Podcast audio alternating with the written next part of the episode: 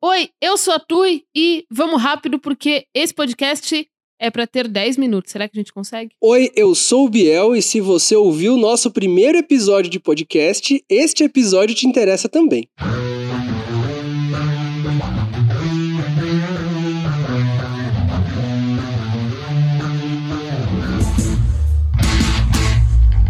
Oi, família, tudo bem com vocês? Oi, família, tudo bem com vocês? Este é um podcast para responder as dúvidas de vocês. Se você tem dúvida, entra no nosso site www.tuibiel.com.br e deixa lá certinho no contato a sua dúvida. Lembrando que você também pode se comunicar com a gente, deixar suas dúvidas, sugestões e qualquer outra coisa que você quiser por todas as nossas outras redes sociais que são tuiebiel assim como esse podcast que também se chama Tu Biel. Vamos para a primeira pergunta. Claro. Acho que eu vou apelidar esse quadro aqui de Me Ajuda Tu Biel, igual o YouTube. Isso. Você concorda? Eu concordo. E se você que está ouvindo esse podcast também concorda, conta pra gente deixando o like aí na plataforma que você optou para escutar, tipo Spotify e a mais.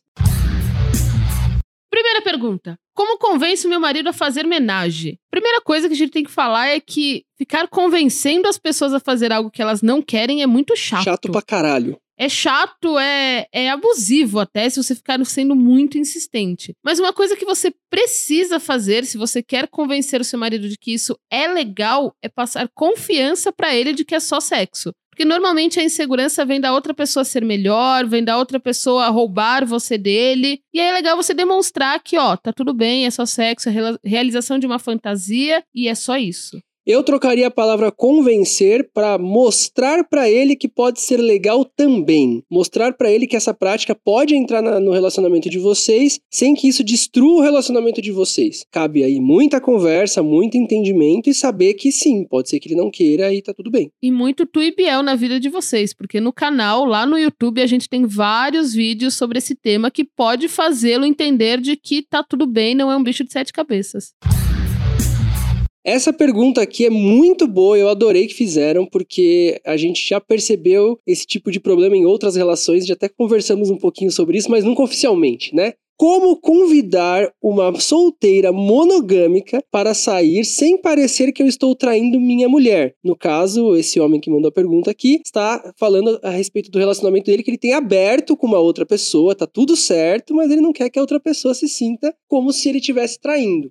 Primeiramente, sinceridade é tudo, né? Então, se você tá vivendo essa relação, tá vivendo esse, esse relacionamento, é importante que a pessoa que você vai chamar para sair, antes de você chamar para sair, já saiba que você tem um relacionamento, que esse relacionamento é aberto e que você tem a disponibilidade de ficar com outras pessoas, caso você prefira. Você hum. tem a opção de chamar essa pessoa sem contar para ela que o seu relacionamento é aberto, mas em algum momento você vai ter que falar e você não pode exigir que essa pessoa tenha uma reação boa, porque a gente sabe que o que tem de homem, principalmente homem, falando que tem um relacionamento aberto, que na verdade é mentira, tá nem escrito nos jornais. Então ela pode ter uma reação negativa assim e acabar estragando tudo. É. Não ela estragando tudo, você não ter contado, ter estragado tudo. E um outro detalhe que eu acho que é muito, muito importante você se atentar nessa hora é que você vai chegar, falar pra pessoa, e mesmo que a pessoa não tenha problemas com isso, isso não significa que ela vai estar confortável em sair com você só porque você pode. Tem pessoas que têm diversos diversos pés atrás com pessoas que já possuem um relacionamento e essas pessoas têm que ter essa sua vontade respeitada. Ninguém é obrigado a sair com ninguém, então vamos também com calma.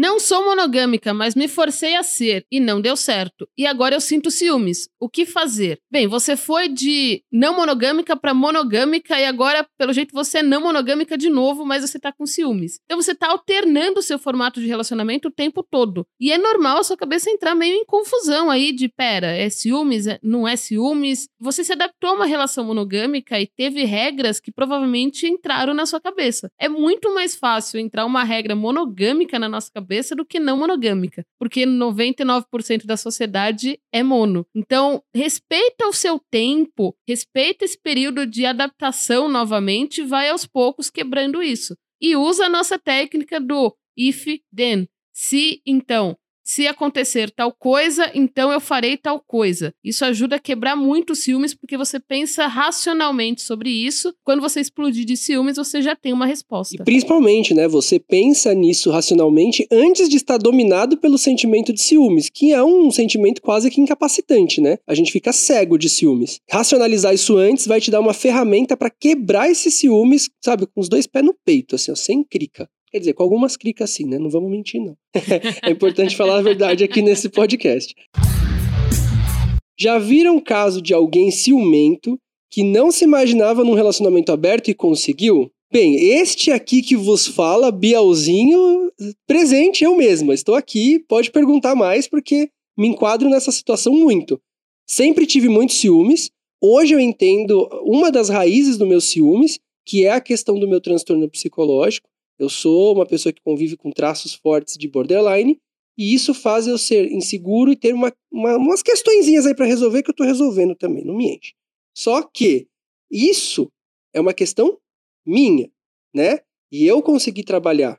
É, conseguir viver um relacionamento não monogâmico sendo ciumento não é uma vitória.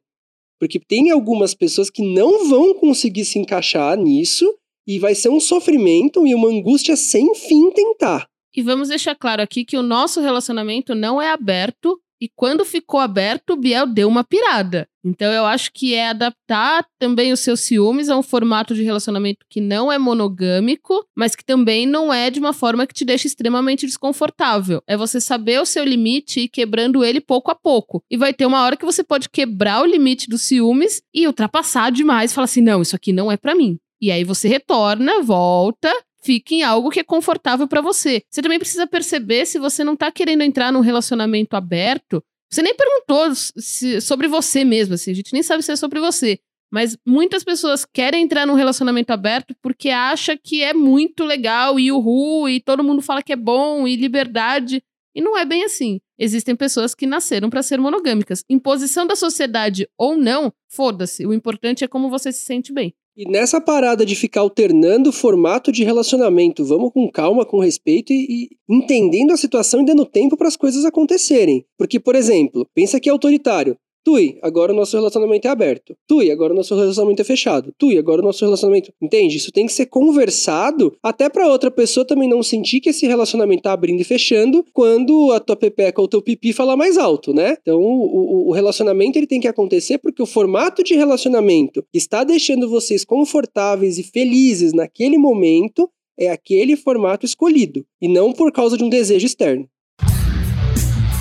Como conto para o meu marido que também gosto de mulher? Em primeiro lugar, você vai viver um relacionamento com uma mulher de fato? Ou seja, o seu relacionamento é não monogâmico e permite, permite que isso aconteça? Dois, como é a cabeça da pessoa que está com você em relação a isso? Porque se é uma pessoa que tem uma mente puta fechada, que já é machista, que já tem dificuldade de entender outras sexualidades, revelar isso pra pessoa, por mais que seja tirar um peso da sua, da sua cabeça, das suas costas, pode te trazer um problema muito maior. Tem que tomar cuidado de com quem que você vai falar e também para entender que a pessoa tem o limite dela de entendimento e tem o grau de consciência que permite ela entender mais coisas ou não. E eu acho que muito além do entender mais coisas ou não, tem aquele tempo que a pessoa está se acostumando. Porque talvez você falar que você gosta de mulher, automaticamente a pessoa entenda que você vai largá-lo por causa de uma mulher. E não é bem assim.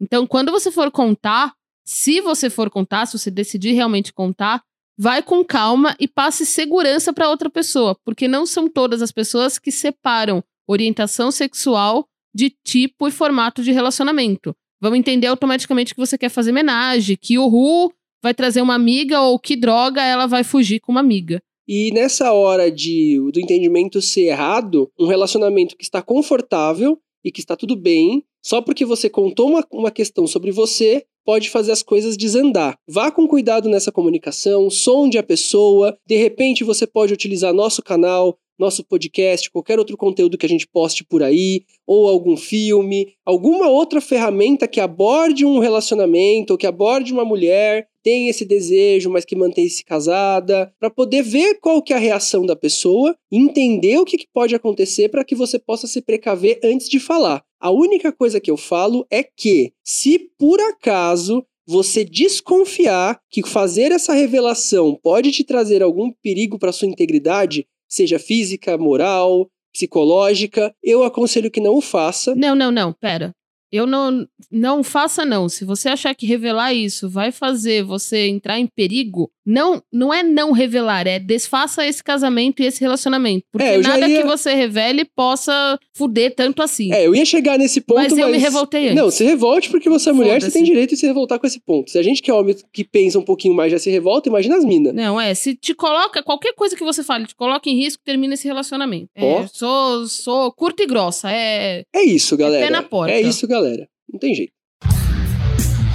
E se você tem mais dúvidas sobre esse assunto ou sobre qualquer assunto que a gente aborde, tanto aqui no canal, quanto lá no site, quanto no Instagram, onde você quiser das nossas redes sociais, todas tu e Biel, você entra no nosso site, que também é www.tuibiel.com.br e deixa sua mensagem pra gente na área de contato. Vamos pegar todas as dúvidas de lá, selecioná-las e trazer aqui no podcast. Fiquem de olho também, porque logo, logo o site vai estar com uma área especificamente dedicada a vocês. Mas não vamos dar muito spoiler agora, vamos falando conforme as coisas forem saindo. A única coisa que eu quero que vocês tenham certeza é que a gente adora gravar podcast pra vocês e que a gente ama vocês pra caralho. Mas eu só amo vocês pra caralho se deixar a porra do coraçãozinho. Coloca o coraçãozinho. Coraçãozinho. Colocou? Ok, agora sim. Amo vocês Pra caralho. Beijo, Beijos. família! Muito obrigado por acompanhar este podcast.